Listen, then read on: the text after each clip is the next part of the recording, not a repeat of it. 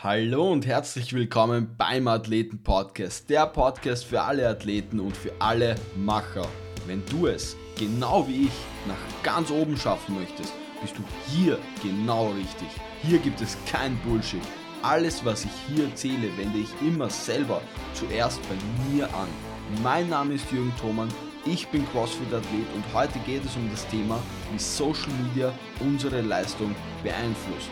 Let's go! So Leute, Servus. Ich freue mich, dass ihr wieder hier seid. Wie schon erwähnt, geht es heute um das Thema, wie Social Media unsere Leistung beeinflusst. Ich habe mich selbst gefragt, warum ich andauernd quasi wie eine Sucht fast immer auf mein Handy starren muss. Ich lege es weg, nach fünf Minuten frage ich mich, habe ich eine neue Mitteilung, habe ich einen neuen Like, habe ich dies, habe ich das, habe ich jenes. Das hat mich so angepisst, weil es ein richtiger Zeiträuber ist und auch ein, du, du auch gar nicht konzentriert arbeiten kannst. Und somit habe ich recherchiert und recherchiert und ich habe herausgefunden, also es gibt eine Studie von Facebook, in welcher herausgefunden wurde, dass wenn du positive Posts liest, selbst eher dazu tendierst, mehr positive Dinge zu posten und umgekehrt. Das beweist, mit wem oder in dem Fall mit was wir uns umgeben, macht uns aus. Das heißt, wenn wir negative Kommentare, Posts lesen, bekommen wir selber negative Gedanken und tendieren eher dazu, diese öffentlich zu posten. Das bedeutet, wenn wir den ganzen Tag nur negative Sachen lesen, sehen, hören, schreiben, was auch immer, kommt das in unseren Körper wir strahlen das nach außen aus. Wir ziehen nur noch negative Dinge an. Und genauso ist es aber mit den positiven Dingen. Ich werde euch später kurz ähm, von meiner Theorie, von meiner eigenen Theorie erzählen, von meiner Abwärtsspirale, von meiner Negativspirale und von meiner Positivspirale. Vorher möchte ich euch aber noch ähm, etwas aus einer anderen Studie, oder was heißt aus einer Studie, eigentlich aus allen Studien, ähm, haben gemeinsam, dass Social Media in unserem Gehirn einen Nervenstoff namens Dopamin auslöst. Natürlich wollte ich wissen, was ist Dopamin und habe herausgefunden, dass Dopamin, dieser Nervenstoff, auch ausgelöst wird, wenn man Kokain konsumiert, also die Droge.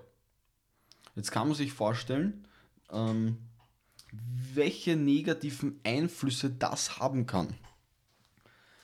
Nur bin ich der Meinung, dass Social Media im, Gegensatz zu Kokain sehr viel Positives haben kann.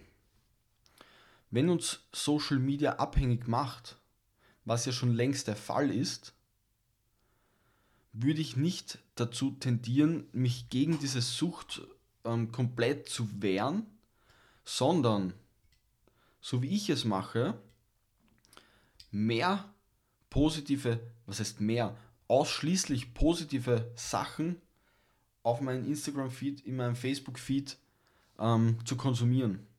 Das bedeutet, wenn ich mich ausschließlich mit den erfolgreichsten Menschen der Welt umgebe, was ich dank Social Media kann, ist es überhaupt nicht negativ, dass ich so eine Sucht habe. Weil jedes Mal, wenn ich Instagram öffne, passiert was?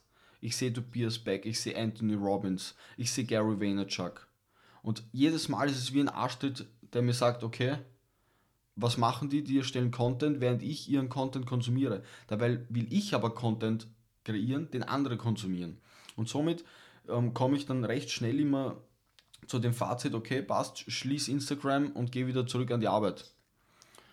So wie auch heute, bevor ich diesen Podcast aufgenommen habe. Ich habe in Instagram herumgescrollt, habe mir Stories angesehen, habe mit irgendwelchen Leuten gechattet und so. War alles lustig und schön. Aber es hat überhaupt keinen ähm, Effekt für die Zukunft. Das heißt, ich, ich erstelle kein Content und gar nichts. Das ist ein Problem.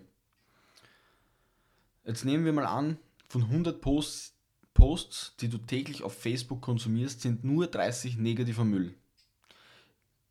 Es sind meistens irgendwelche schlimmen Dinge, die in diesen 30 Posts gezeigt werden. Vielleicht eine Vergewaltigung, ein Autounfall oder irgendetwas Schlimmes.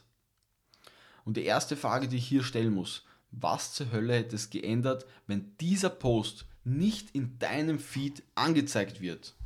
Die Frau wäre zu 100% trotzdem sexuell missbraucht worden. Ich weiß, es ist schlimm, es ist furchtbar, aber du kannst absolut nichts dagegen tun, nur weil du es in deinem Facebook-Feed liest. Aber was passiert in deinem Gehirn? Unser Gehirn speichert das ab.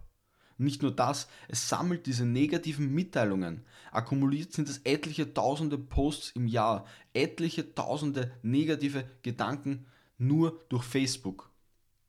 Das sind noch nicht mal die Gedanken, die du sowieso hättest, die negativen. Dein Gehirn sagt dir dann Dinge wie, die Welt ist schlecht, es passiert zu viel Schlimmes und so weiter. Ja, es passiert viel Schlimmes. Das heißt aber nicht, dass nicht viel, viel, viel mehr Gutes passiert. Nur mit guten Nachrichten bekommt eben eine Zeitung nur eine sehr kleine Aufmerksamkeit, wenn überhaupt. Somit die Frage, kann Social Media unsere Leistung beeinflussen, ist meine Antwort ja zu 100%. Aber, aber, aber, das große Aber. Social Media kannst du 100% genauso positiv beeinflussen wie negativ. Ich kann die sozialen Medien, wie schon erwähnt, dazu nutzen, um mit allen erfolgreichen Menschen zu connecten, ihnen zuzuhören, mich von ihnen inspirieren und motivieren zu lassen und von ihnen zu lernen.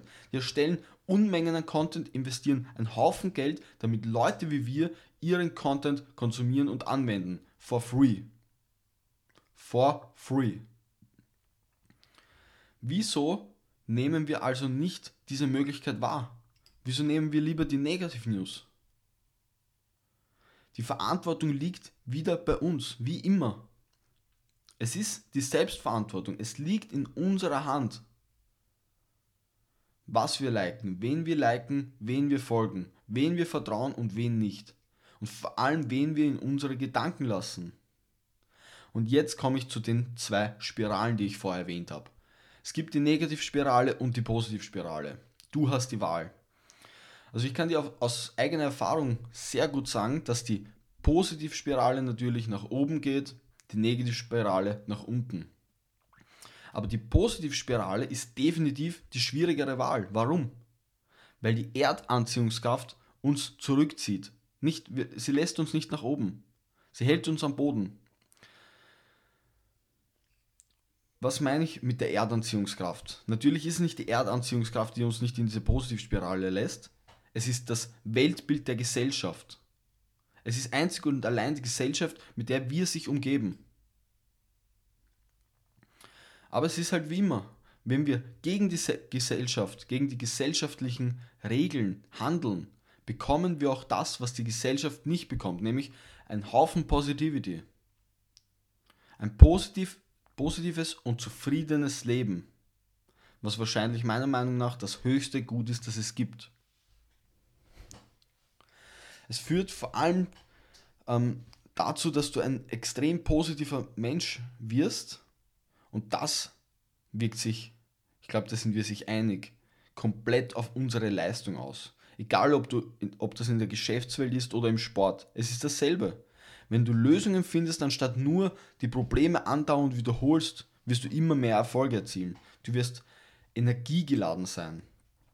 Und die Negativspirale ist einfach das komplette Gegenteil.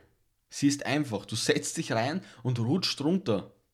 Es ist wie die größte Rutsche der Welt. Sie ist endlos.